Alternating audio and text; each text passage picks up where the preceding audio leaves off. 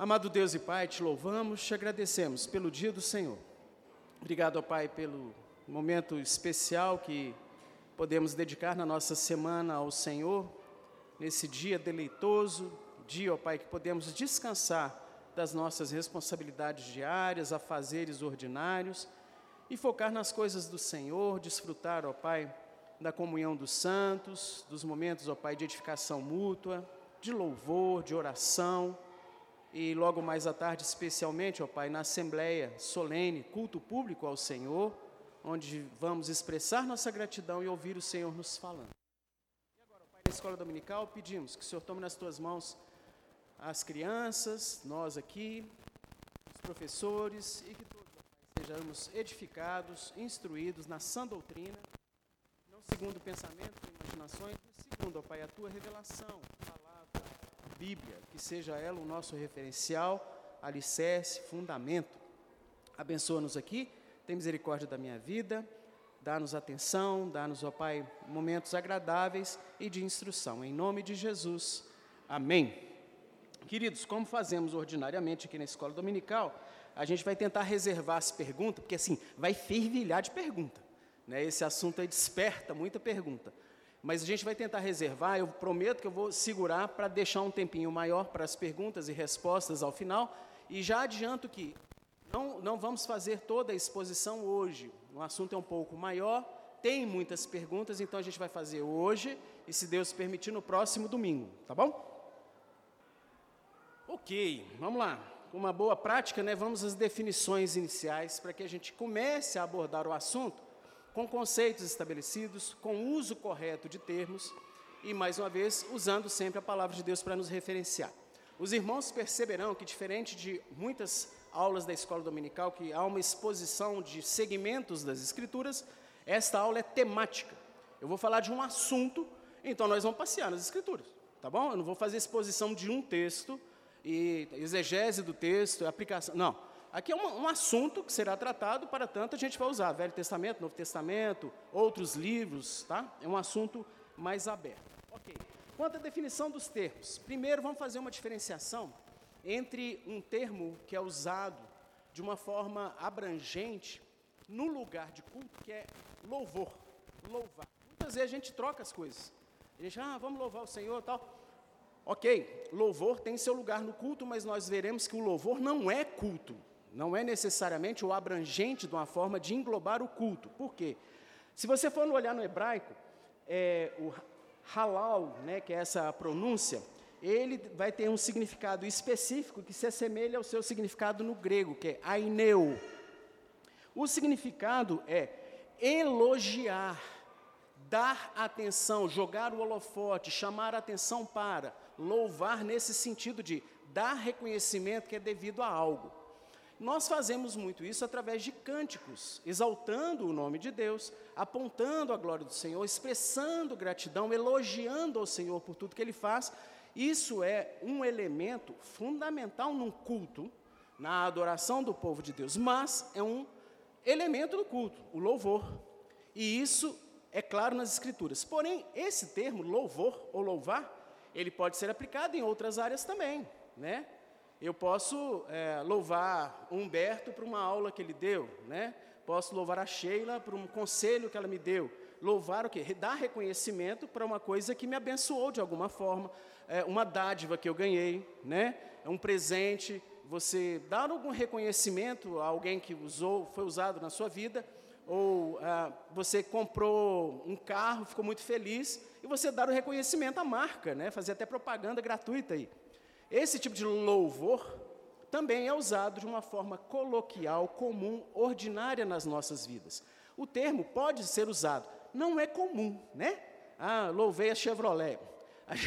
A gente não usa isso, mas não estaria do ponto de vista do português e do uso do termo errado. Só que a gente vai pegar esse termo, louvor, retornar para ele do ponto de vista espiritual e de aplicação nas nossas vidas do ponto de vista de igreja, questões espirituais. Então vamos voltar. Tanto o halal quanto o aineu são usados também no culto para elogiar específica, concretamente e abrilhantar e dar glória ao renome de Deus. Isso seria um louvor adequado. Daí a palavra de Deus usar esse termo, e aqui eu vou me restringir ao Velho Testamento, de uma forma um tanto quanto abrangente. Olha que interessante. Salmo 69 diz: Louvem-no os céus e a terra, os mares e tudo o que neles se move. Todos nós sabemos que não tem instrumento, microfone, divisão de voz entre os mares, os céus, a terra. Mas a palavra afirma que isso tudo louva a Deus. E aí, como é que faz? É impossível uma pessoa honesta não olhar esses criação, essas coisas da criação, e não ficar impactado. E começar a refletir, desde o povo mais obscuro e nômade, fica impactado de uma tal forma que até começa a adorar essas coisas, né? Aqueles que não têm a revelação especial de Deus. Mas esses elementos da criação, gente, louvam, eles elogiam, apontam para a existência de um Criador. Eles apontam para algo maior que os criou. Eles nos trazem a humildade. Daí a palavra de Deus fala que esses elementos criados por Deus o louvam. Eles dão glória, eles jogam um holofote sobre o Criador. Da mesma forma, o Salmo 150, uma forma bem abrangente e geral. Todo o ser que respira, louve ao Senhor. Crente, incrédulo, animais, peixes que respiram debaixo d'água. Todo ser que respira, louva ao Senhor. Aí fazendo um ganchozinho, uma, um parênteses aqui, estou estudando um cursinho e fico a recomendação para os irmãos do Adalto Lourenço sobre evolucionismo, ou criacionismo, né, que é o termo correto. Um cientista desarmado, honesto, ele, ele vai baixar no design inteligente. Não tem muito jeito. É porque é tanta perfeição nos seres especificamente, a complexidade, a harmonia, a interação, que eles vão reconhecer falar, gente, isso foi projetado. Acaso não, não, não vai conseguir construir algo assim. Fecha o parênteses, vamos voltar para o texto. Então, o salmo é muito específico, é muito claro em falar aqui. Todo ser que respira louva ao Senhor. E nós entendemos que esse louvor não é um culto público solene mais aqui. A gente não está vendo monte. Aqui está tudo fechado. Mas ainda assim, esses elementos estão lá fora e louvam o Senhor. E nós aqui dentro louvamos também o Senhor, mas de uma outra forma.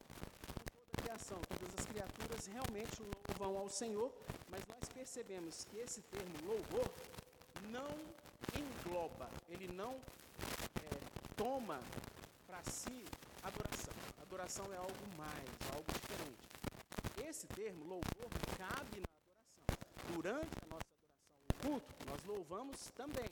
Mas vamos ver que adorar é um pouco mais amplo e abrangente. Lá, no hebraico, é o chacal, que significa prostrar-se especial e reflexivamente em homenagem, abaixar-se humildemente, inclinar-se, reverenciar, cultuar.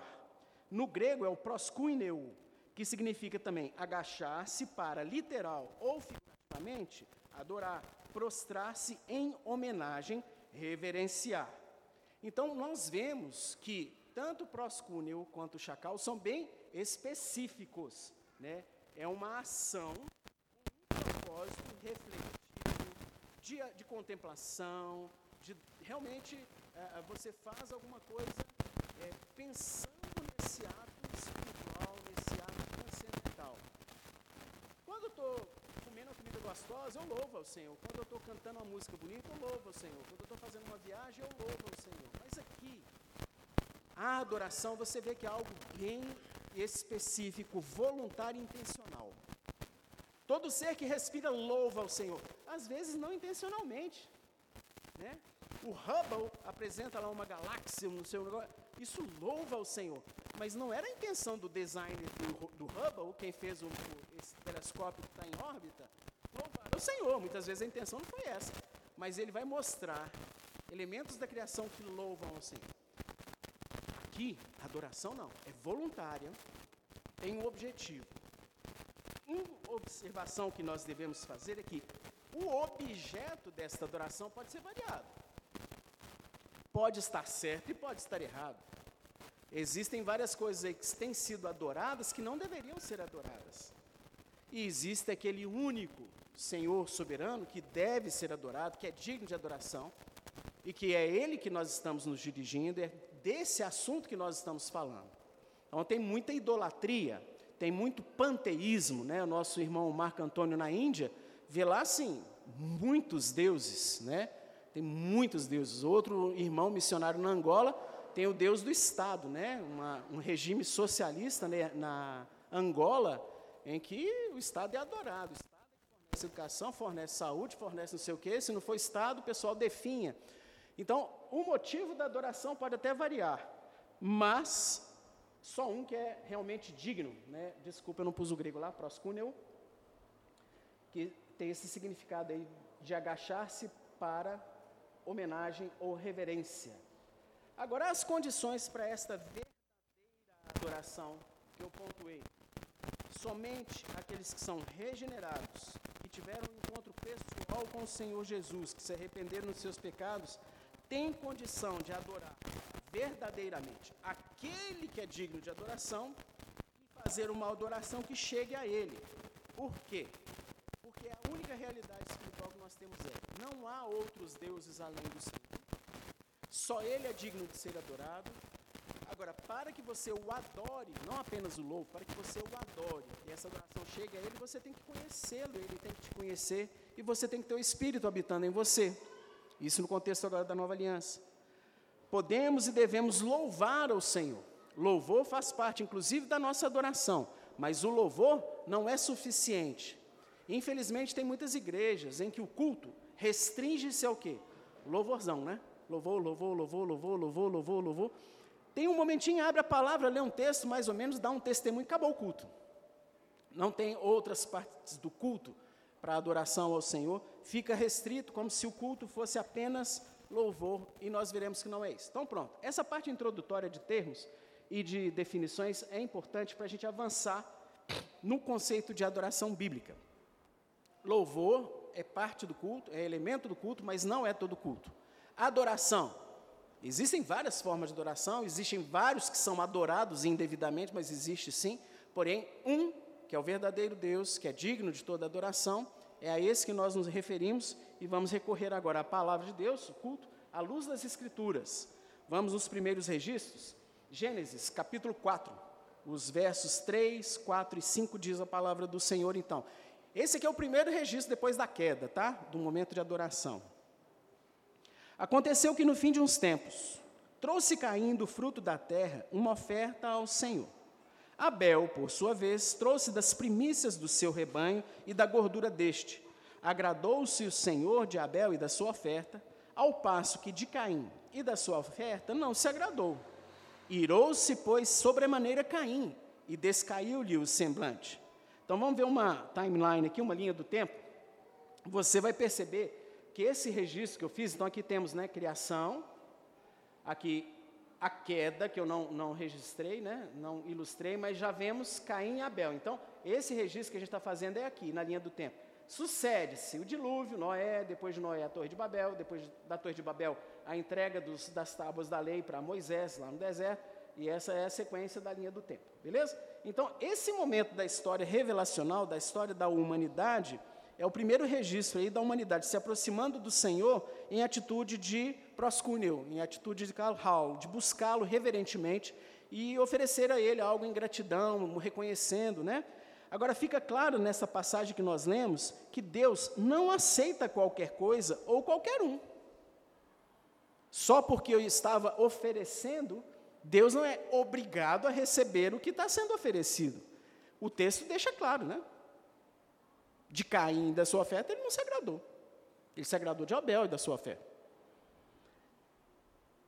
Fica claro. Isso é inegável no texto. E a reação daquele que percebeu que Deus não agradou da oferta dele foi ficar irado, ficou bravo. Né? Como assim não está não tá recebendo? E quando a gente avança no assunto, nós veremos que é a reação de muitos de nós nos dias de hoje ficarmos chateados. Assim, como assim? Deus não vai receber qualquer coisa que eu fizer no culto? Mas se eu fizer de meu coração? Se eu for sincero na adoração? Aí quando a gente ouve alguma palavra que fala assim, não, Deus não aceita qualquer coisa, não, a gente fica bravo. A gente que na IPB fica bravo. É, cara chato, tá querendo botar. Não sou eu. É o Senhor que desde esse primeiro registro revelacional se dá a conhecer de que eu não aceitarei qualquer coisa. É o Senhor que se manifesta dessa forma, tá, gente? Deus não tem que aceitar qualquer coisa. Vamos avançando então. A gente não vai ficar discutindo o motivo, né, o que, que, por que, que de um ele aceitou e do outro não, mas vamos avançando agora para Êxodo, por favor. Capítulo 20, versos 3 a 5, a primeira parte do versículo 5, que diz: O Senhor já falando com Israel, não terás outros deuses diante de mim. Não farás para ti imagem de escultura, nem semelhança alguma do que há em cima nos céus, nem embaixo na terra, nem nas águas debaixo da terra. Não as adorarás, nem lhes darás culto. Então, voltando lá na timeline, esse aqui já é num momento mais avançado né, na história da humanidade, na história da revelação, é aqui quando Deus entrega para Moisés as tábuas da lei e nesta tábua ele começa a sua revelação especial. Até este momento na história da humanidade, é muito legal a gente parar para refletir, os homens não tinham dados direcionados e orientados por Deus, nada escrito do ponto de vista da relação deles com o Senhor ou deles para com o próximo. Desde a criação, Adão e Eva, e Caim e Abel, e Noé, sua família, seus descendentes que vieram a fazer a Torre de Babel, a transmissão do conhecimento de um Deus soberano, de que Deus que criou os homens, de que os homens pecaram, desagradaram ao Senhor, foram expulsos do paraíso, de que houve um dilúvio, isso era transmissão verbal, oral. Deus não se agradou da oferta de Caim. Olha o que, que você está oferecendo como transmissão verbal. O pai falava com o filho, que falava com o neto, que falava com o bisneto, que falava com o tataraneto. E essa era a transmissão do conhecimento das verdades de Deus, dos conceitos de Deus, verbalmente. Lembremos-nos de uma peculiaridade. Nesse momento da história da humanidade, aqui até Babel, por aqui assim, a sobrevida humana, diz a palavra do Senhor, era bem maior, tá? Os homens eram bem mais longevos. Então, o contato de um patriarca com a sua quinta geração não era impossível. Era neto, bisneto, tataraneto, tataraneto, tranquilo, isso era normal. E depois do dilúvio, os anos dos homens foram abreviados, né? E começamos a morrer aí logo depois dos 100 anos. Mas antes, antes disso, era assim que se revelava. Então chega esse momento especial da história da redenção, aonde Deus se manifesta ao povo de Israel de uma forma bem específica, dando a Moisés instruções e normas que falam tanto da relação adequada do homem para com Deus, tanto quanto do homem para com o homem, que são os preceitos morais, são os dez mandamentos. E o que, que eu estou falando aqui? Qual é a palestra de hoje? Adoração. É a primeira parte da orientação da palavra de Deus que nós lemos aí em Êxodo, que é do culto. Não deve se adorar qualquer um, somente a Deus, e não se deve adorar qualquer elemento, é segundo o que Deus nos prescreve. E nessa prescrição, que ela vai se é, é, aperfeiçoando, ou Deus vai mostrando mais detalhadamente, vem uma subdivisão depois da palavra de Deus, da lei cerimonial. Deus pega então o elemento de culto, coisas espirituais, e ele vai fazer uma lei com normas, com diretrizes específicas sobre isso, lá em Deuteronômio, o capítulo 12, versículo 8. Alguém pode abrir, por favor? 12, 8. Ah, então o povo já saiu do Egito, já foi dado as tábuas da lei, e Deus coloca para Moisés que falasse ao povo essa instrução. Alguém pode ler em voz alta?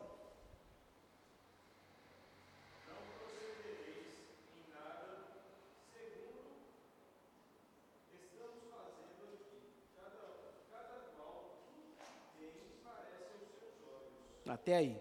Então Deus fala com o pessoal, gente, para.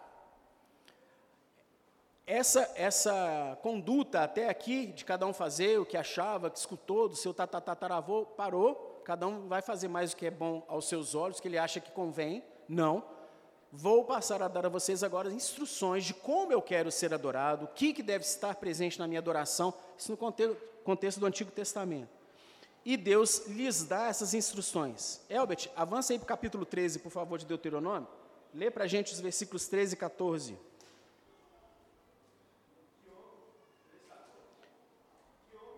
Não, capítulo 13. Desculpa, capítulo 12, versículos 13 e 14. Vai lá.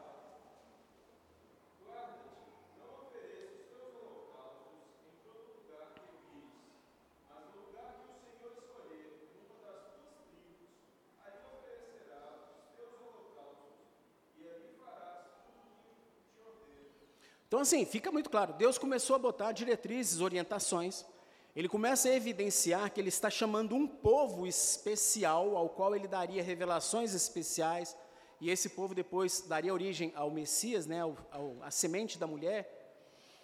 Nesse momento da história, um pouco próximo desse momento da história, servos de Deus tinham já se aproximado de Deus com o coração sincero, adorando até o Deus verdadeiro. César, de que você está falando? Que viagem que é essa? Vocês lembram de Jó? Eram nesse contexto aqui, nesses séculos por aqui, né?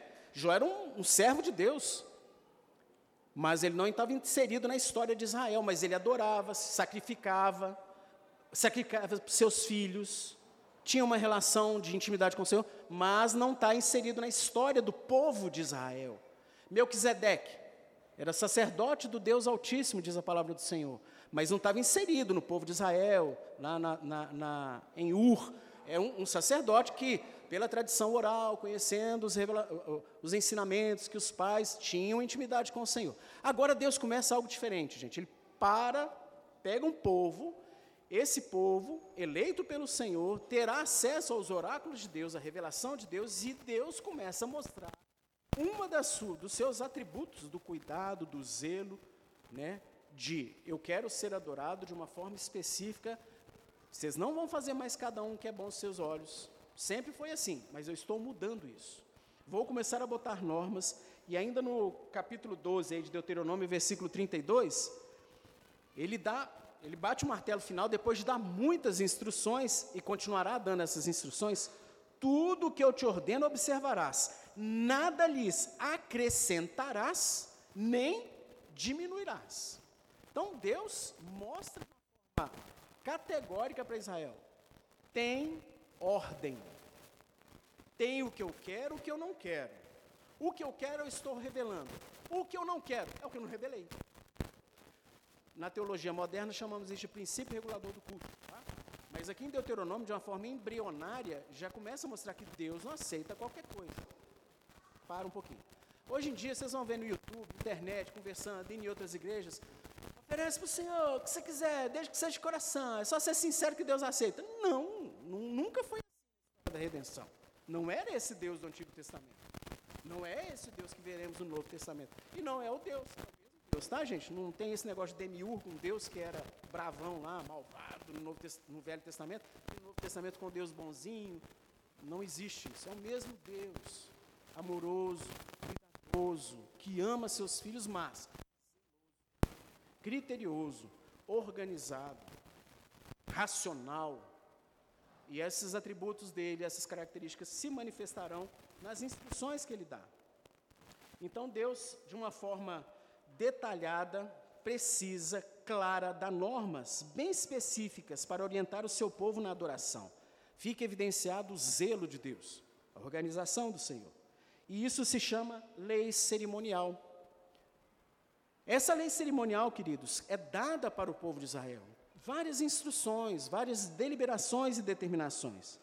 Neste contexto histórico, a palavra registra uma importante ocorrência que deve nos encher de temor, o santo temor do Senhor, que está lá em Levítico, capítulo 10, os versos 1 e 2. Quem nunca viu essa passagem, então agora prepara, tá?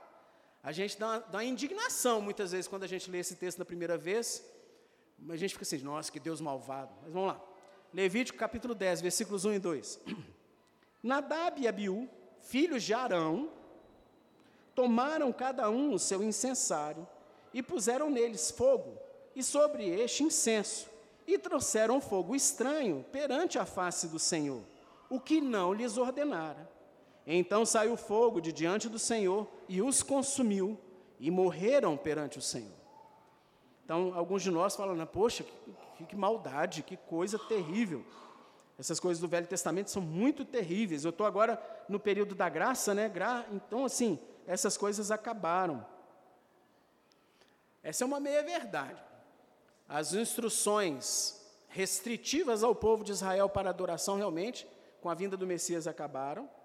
A lei cerimonial tinha a sua função e ela foi cumprida, mas a característica do Senhor de zelo, organização requerer para si o que ele prescreve, isso aí a gente vai ver que não acabou. Nadab e Abiú, gente, podia estar com a melhor das intenções do coração, não é? O texto não fala nada que eles estavam com propósitos maquiavélicos de fazer. Não. Eles viram o fogo lá, estava minguando. Falaram, estou próximo aqui, tem fogo? Pega esse aí, chegado. Vamos lá, dá uma força aqui. Numa boa. Numa boa. Agora, o texto mostra claramente que Deus não se agradou disso e eles foram disciplinados. Eu, eu creio que Nadab e Abiú foram salvos, tá, gente? Mas isso é um outro assunto teológico. Eles foram disciplinados de uma forma fulminante, mas não fala que eles foram condenados ao inferno. Eles fizeram uma coisa errada e foram disciplinados de uma forma fulminante. Para que o povo de Israel falasse assim: rapaz, o negócio é sério.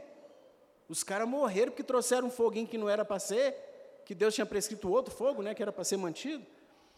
E isso causou, com certeza, gente, grande impacto na vida daqueles que testemunharam com santo temor do Senhor. Falei assim, gente, esse negócio do culto aí não é brincadeira, não. Deus botou os levitas, Deus vai, botou essas instruções, o negócio é obedecer, porque é sério, não basta a intenção do meu coração, a minha boa vontade, porque Deus é um Deus zeloso.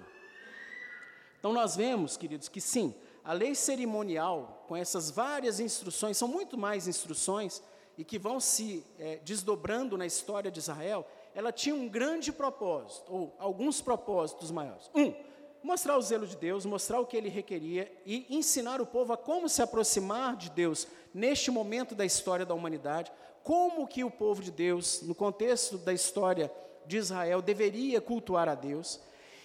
Todos os elementos que estão integrados nessa lei cerimonial, todos os elementos que ali são revelados, não tem nada à toa. Cada indumentária, cada sacrifício, cada bolinha que tinha no peito do sacerdote, cada roupa, cada é, é, pano que era colocado no tabernáculo, tudo tinha um propósito.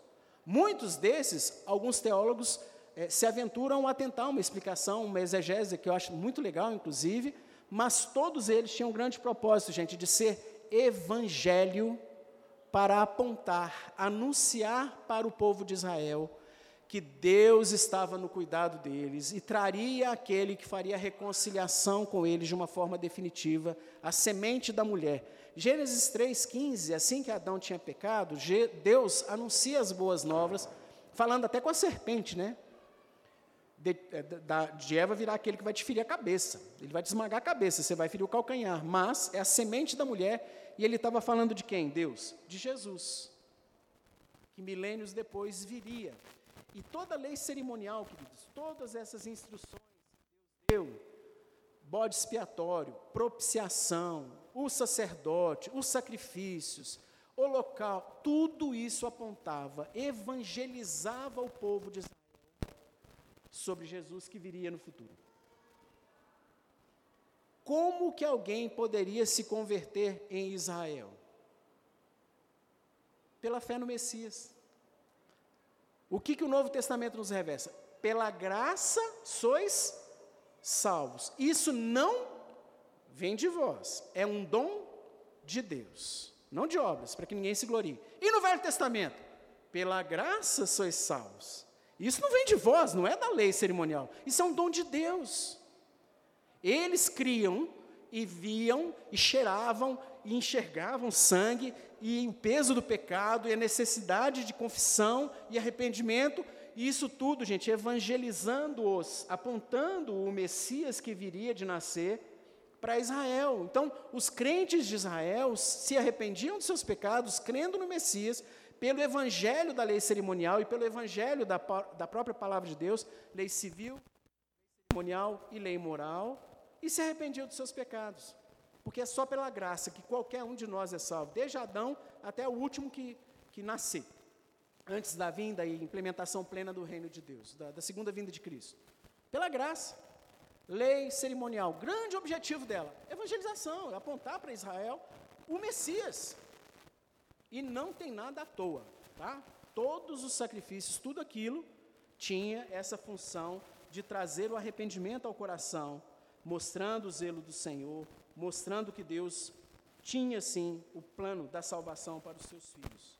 Então, pelo sacrifício do Senhor Jesus, nós temos agora pleno acesso ao Pai. Nós temos estudado isso. Nossa última encontro, é, conferência peregrinos, nós vimos isso com o pastor Alain também. Temos um acesso hoje muito mais pleno, muito mais íntimo com o Senhor do que o povo de Israel tinha. Sim, isso é verdade. Durante o contexto do povo de Israel, gente, havia aquela divisão do tabernáculo e do templo, em que o local da arca, que era a presença do Senhor, o santíssimo lugar, não era qualquer um que entrava, não, na presença do Senhor. Era o sumo sacerdote, uma vez, cheio dos esquemas para ele poder entrar, e se entrasse de forma inadequada, morria. E a palavra de Deus nos diz que hoje o véu foi rasgado e nós temos acesso ao Santíssimo Lugar. Por quê? Por causa de Cristo. Cristo pagou o preço da reconciliação. Cristo pagou o preço demandado pela nossa pecaminosidade. E hoje nós temos pleno acesso ao Santíssimo Lugar, que é a presença do Senhor, pelo mérito de Cristo. Não há mais necessidade de sacerdotes. Opa, o que eu fiz aqui? Não há mais a necessidade de todas as indumentárias que ele tinha, dos filactérios, das placas, não há mais necessidade. Não há mais necessidade de veste clerical ou veste sacerdotal.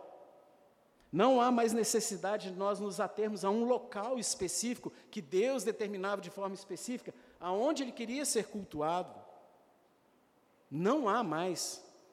Igreja hoje, depois do sacrifício de Cristo, da sua ressurreição que mostra que foi adequado, recebido, nós podemos nos reunir debaixo de uma árvore. Sendo o povo de Deus, é um culto ao Senhor. Não há mais essa restrição. Ah, e se o pastor Bruno morrer, tiver um infarto? Tem presbíteros, tem diáconos, tem irmãos que vão assumir liderança do culto. Ele não é sumo sacerdote. Não, o sacerdócio agora é universal. O que é um sacerdócio universal? Aquele que apresenta as petições, as súplicas diante do Senhor no Antigo Testamento era um cara de uma tribo. Hoje todos nós podemos fazer isso, porque o Espírito Santo agora está em nossos corações. Não há mais essa necessidade. Isso, essas coisas passou porque o véu foi rasgado. Mas, apesar de toda essa liberdade, dessa maravilhosa situação que a gente está nos dias de hoje, a pergunta que a gente deve fazer, um questionamento para os irmãos. Então tá, será que com a vinda do Messias foi abolida toda e qualquer intervenção ou instrução divina quanto à forma do culto que deve ser prestado a Deus? A gente está vindo numa progressão, tá bom? Criação, queda, Caim e Abel, lei cerimonial, instruções do Velho Testamento, veio o Messias, o véu foi rasgado, temos pleno acesso. Uhul, estou na graça. Basta que o meu coração seja sincero que Deus vai aceitar qualquer coisa. Será?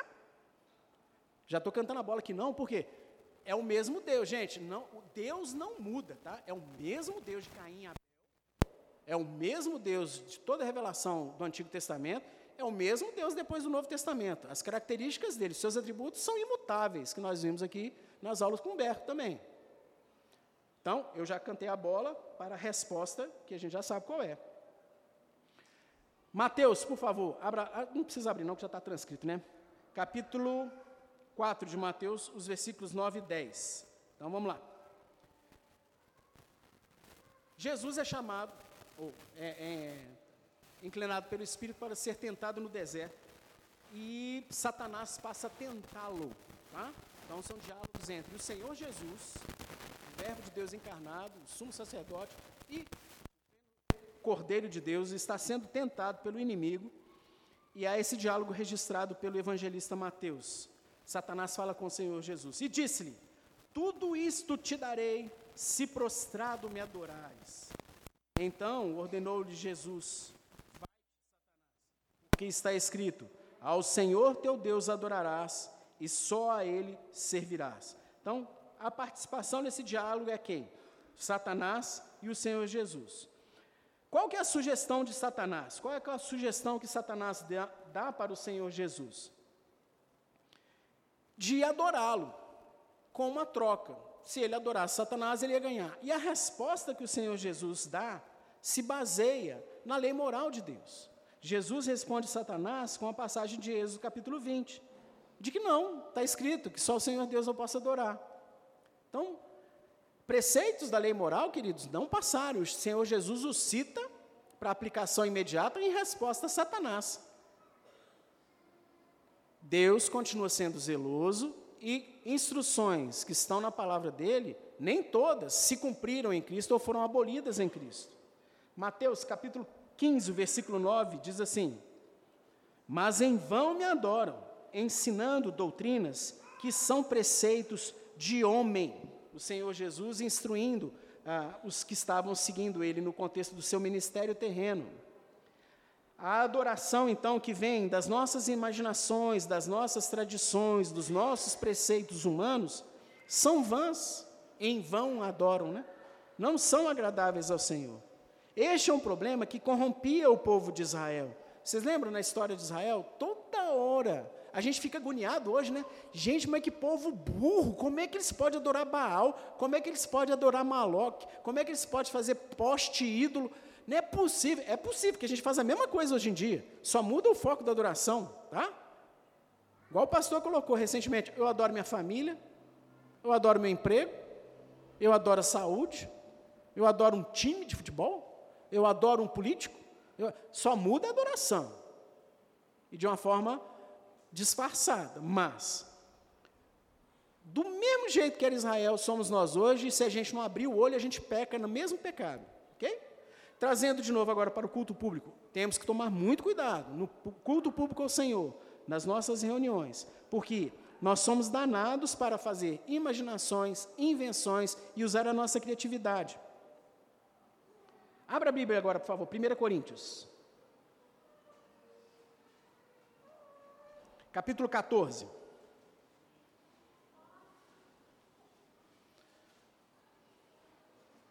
os versos 26 e 27. Vai lá, Elbert.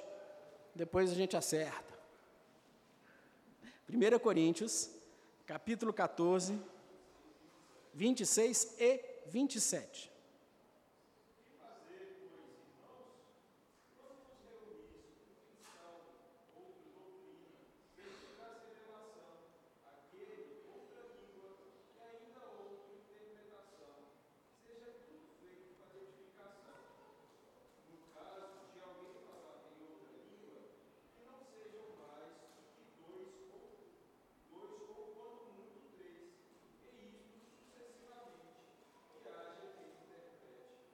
Então, mostra aqui, gente, no momento do, da, estabelecimento da igreja, Jesus já tinha vindo, pago o preço da reconciliação, ressuscitado, ascendido aos céus.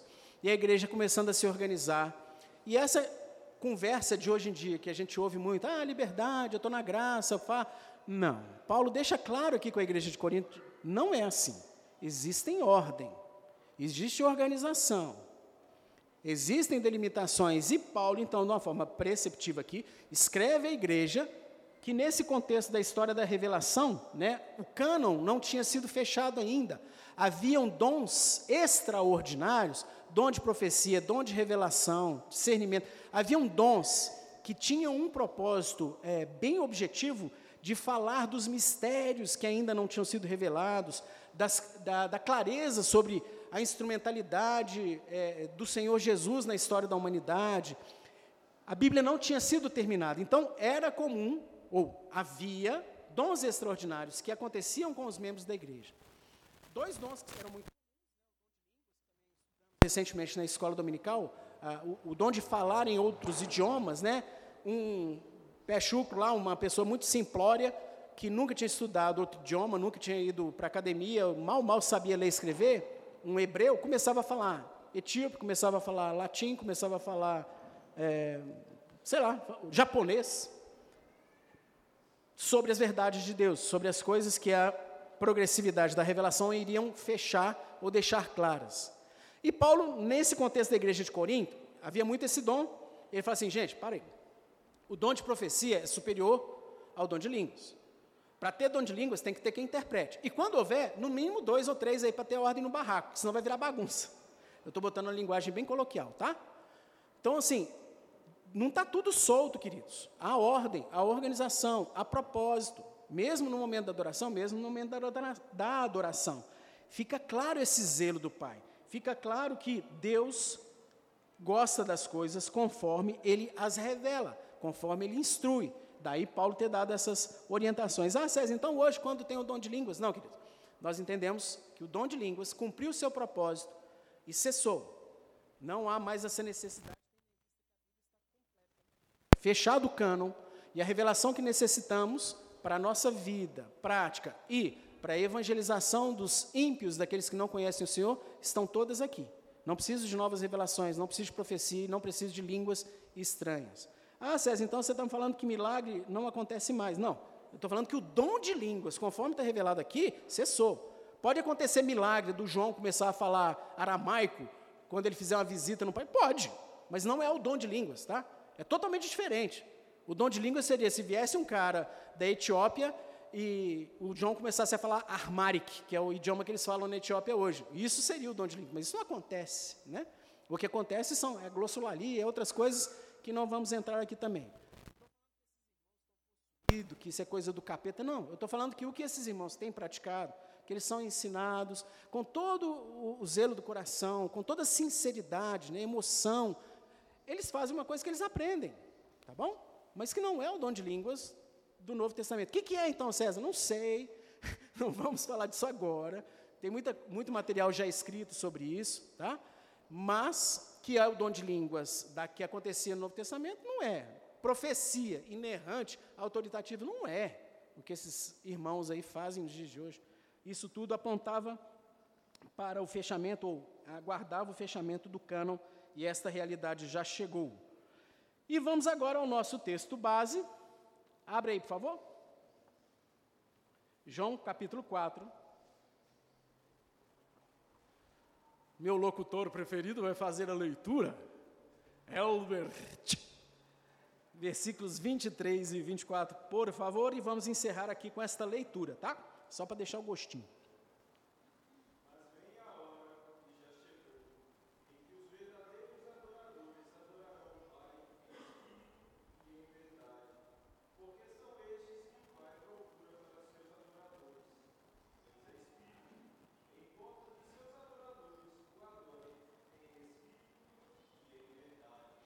Vamos fechar então nessa passagem que é o texto fundamental para o nosso direcionamento 2022, Igreja Presbiteriana Peregrinos Brasil, de como fazer um culto agradável ao Senhor.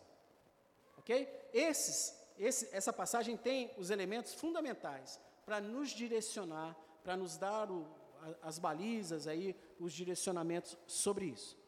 Só chamar a atenção dos irmãos. Esse momento da história, gente, da redenção, olha o que estava acontecendo naquela timeline que eu mostrei para vocês, né, apontava para Cristo. Houve alguns irmãos na história da humanidade, algumas pessoas, que viveram tanto no Antigo Testamento quanto no Novo Testamento. Já pararam para pensar isso? Né? Eles viveram um momento de transição da antiga dispensação da Aliança da Graça para a nova dispensação da Aliança da Graça. O que, que você está falando, César? Toda a história do Antigo Testamento apontava para o Messias, falava do Messias. Tem 400 anos de silêncio, onde cessam profecias Deus parece estar em silêncio para com seu povo até que vem João Batista. E João Batista vem, e ele ainda é um profeta do Senhor, anunciando e preparando o caminho para Jesus. Jesus já nasceu e começa seu ministério. Só que um israelita raiz, fiel, que ama o Senhor, que se arrependera dos seus pecados com base na lei cerimonial, no contexto de Cristo, o que, que ele tinha que fazer? Sacrificar, observar as festas, ir no templo, só podia ser um sacerdote da ordem de. Tudo isso tinha que ser observado. Certo? Certo. O que, que Jesus faz na sua infância e adolescência? Observa a lei cerimonial. Perfeitamente. É o momento da transição. É necessário a morte do Cristo, e mesmo logo depois desse momento, os israelitas gradativamente vão aprendendo, os verdadeiros israelitas, né? eu estou falando agora da igreja, aqueles judeus que se convertiam, que muitas coisas passaram, não eram mais requeridas. Pedro tem uma luta tremenda com a questão de, por exemplo, da lei, que discriminava o tipo de comida que você podia comer. Né? Deus apontava para isso, para a preservação de Israel, tinha várias outras coisas. Mas Deus tem que chegar assim, Pedro, mata e come trem. O trem é mineiro, não tem não. Mata e come, eu estou te dando liberdade, acabou isso, foi cumprido no Senhor Jesus, não, não se preocupe. E é muito legal vermos isso. E nesse momento aqui, Jesus dá uma base, que seria a base para os seus apóstolos posteriormente, de que a adoração não era mais restrita ao templo, não era mais em Jerusalém, muito menos em Samaria. E nós vamos ver na palestra que vem, se Deus assim nos permitir. Beleza? Gravado, ó. Estou de parabéns. Pastor até sim. Então gostou. Queridos, vamos agora para abrir para perguntas, tá? Alguns assuntos as peculiaridades a gente vai deixar para a aula que vem. O que eu sei que já vai estar na aula que vem, eu vou dar aquela desperta, né? Isso eu responderei na aula que vem. Perguntas sobre essa aula de hoje?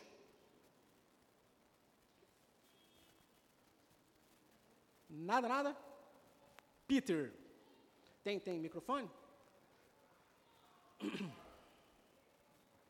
É uma curiosidade, que você falou no início que Deus não se agradou do, do sacrifício. Sacrifício Isso.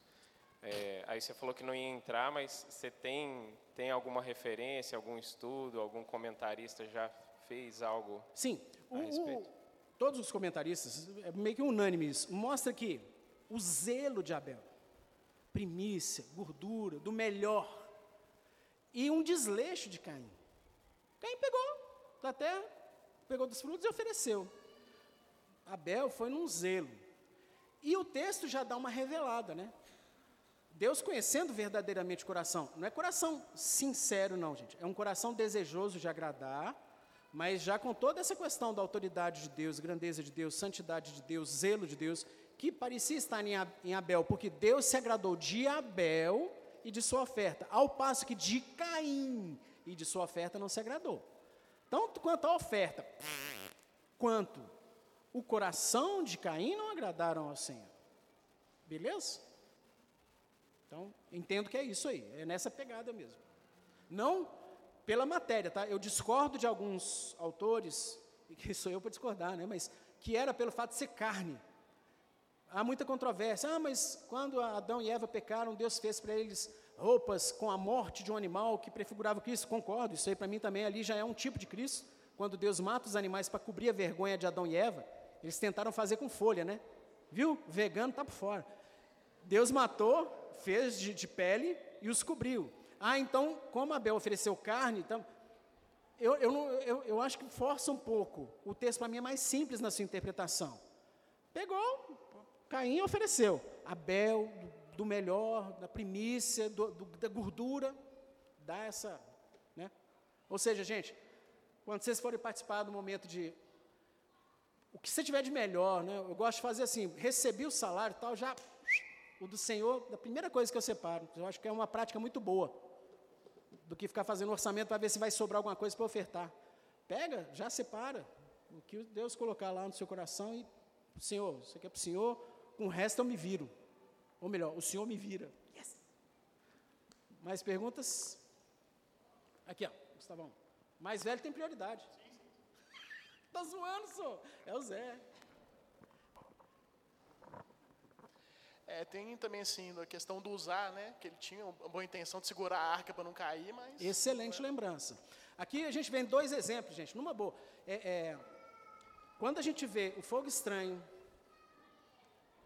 e quando a gente vê a questão da arca, né, teve um momento na história da, da revelação em que os israelitas, desobedecendo os preceitos da lei cerimonial, que tinha que ter as argolas do lado da arca da aliança, por onde seriam passadas madeiras, e os levitas carregariam de uma determinada forma para fazer o transporte da arca, porque o tabernáculo era itinerante, né? cada vez o tabernáculo era um lugar onde ia ser cultuado. E tinha norma de carregar a arca.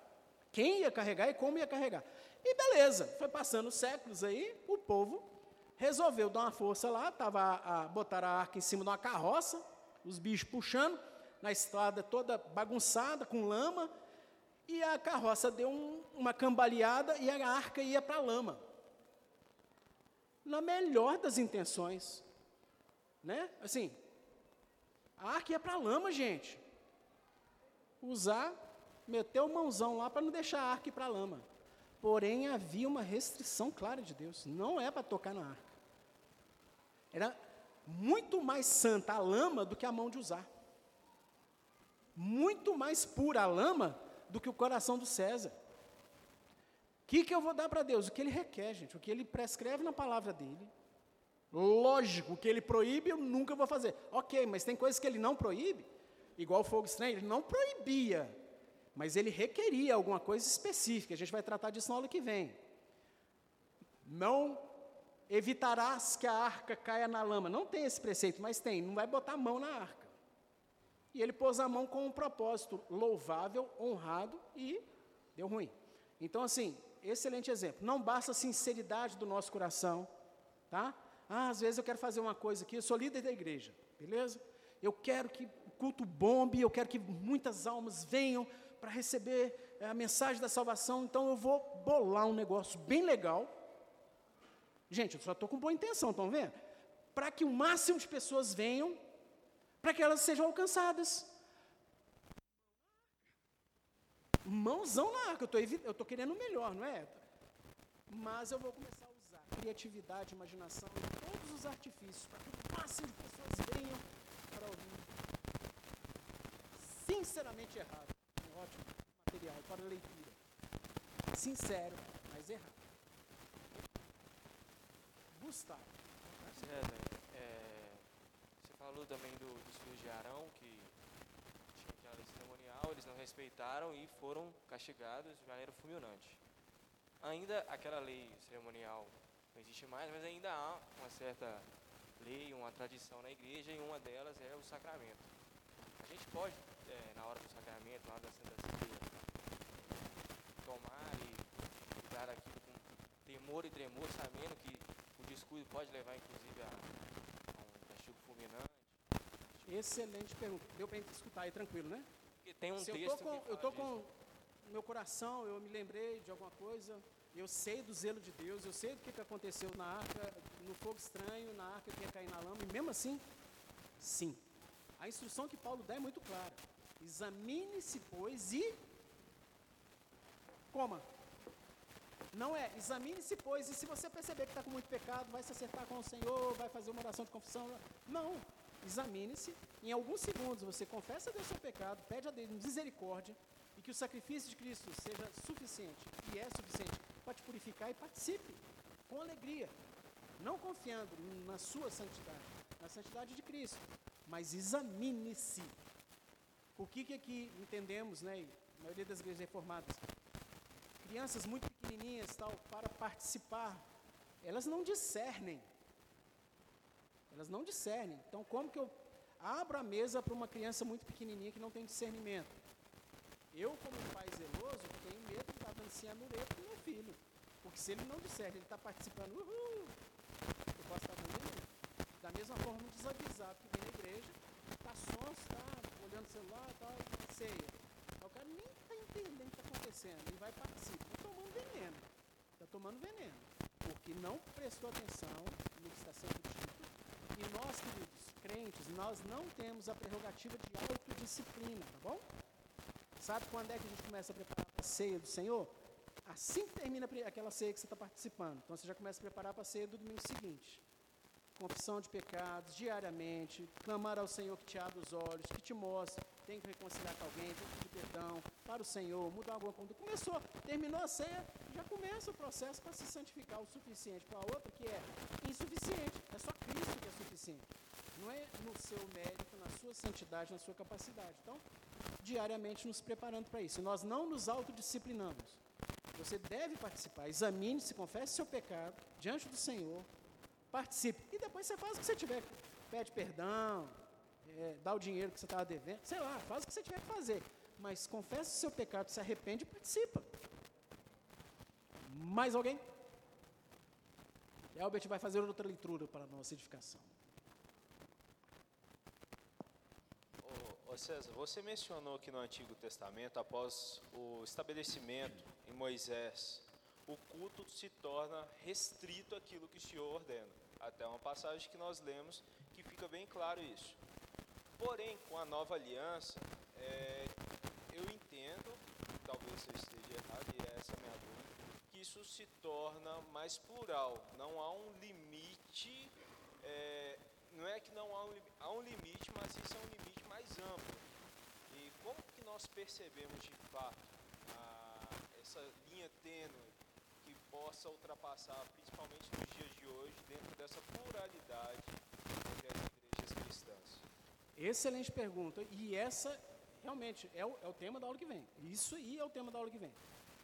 ah, não há um, as regrinhas, pode, não pode, pode, não pode no culto. O que há na regra aqui são os três fundamentos que, à luz das escrituras, balizam ou deveriam balizar a liderança da igreja, que vai determinar a forma de condução num culto público. É exatamente isso aí. Há uma grande abertura, porém bem restrita à palavra de Deus. Tá? Vários paradigmas ligados à descendência sanguínea, consanguinidade, nação de Israel se abrem. Se abrem, não é mais restrito a uma cultura semítica israelita. Todos os povos, línguas e nações haverão de adorar o Senhor, mas não vai ter a influência de elementos do culto, de forma de adoração, de conduta, que sejam sujeitas a essas culturas. Nós veremos que, lógico, a cultura influencia. Eu já vi um pregador falando, cultura não influencia no culto. Lógico que influencia, meu filho. Não adianta que eu falar em aramaico. Eu não entendo, vocês não entendem. Estou no Brasil, é português. Oxi, isso é óbvio. Nós temos algumas roupas aqui. Se eu tivesse lá na Antártida, culto público ao Senhor, vai vestido assim, bobão. Você congela e morre, miserável. É lógico que a cultura e o ambiente influenciam, mas não podem discriminar ou determinar elementos de culto, tá? E a conduta no culto, isso aí tem que ser a, a bênção de você visitar igrejas reformadas em outras partes do mundo, é você ver a similaridade. Independente do lugar que você for, vai variar a língua, vai variar a cor da teto, né? tipo de iluminação, mas o culto em na sua simplicidade, a gente vai falar na hora que vem também é muito parecido, muito parecido. Beleza? Gente, vamos lá, que já são 11 e 10. Terminar com uma palavra de oração. Vamos ficar de pé? Tem jeito o microfone chegar no pastor Bruno, que está sentadinho lá no fundo? Pastor, nos despede com oração. Pai Santo, graças te damos por esse dia,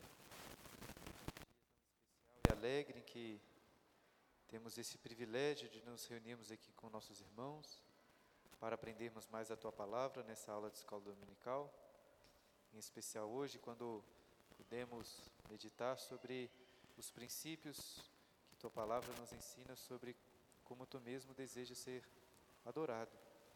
Que possamos, ó Pai, ao aprender sobre o culto e a adoração, ter os nossos corações cheios de prazer e alegria em fazer isso, pois para isso é que fomos criados, ó Pai. Que o Senhor nos dê então o entendimento correto e a prática correta também, para que possamos, mediante Cristo, capacitados pelo Teu Espírito, prestarmos um culto que seja agradável ao Senhor. Claro que por nós mesmos nunca poderíamos prestar qualquer culto que fosse agradável nossas mãos são impuras, como as mãos de Uzá que tocaram aquela arca, e nunca poderíamos nos aproximar do Senhor, ainda que com a melhor das intenções. Mas nós te louvamos e bendizemos por Jesus, através de quem temos é, a, a graça e o privilégio de entrarmos à tua presença no tabernáculo celestial para cultuá-lo. E assim que o Senhor prepare os nossos corações para o culto que prestaremos ao Senhor mais tarde, pela tua graça, Pai. É o que oramos em Jesus. Amém.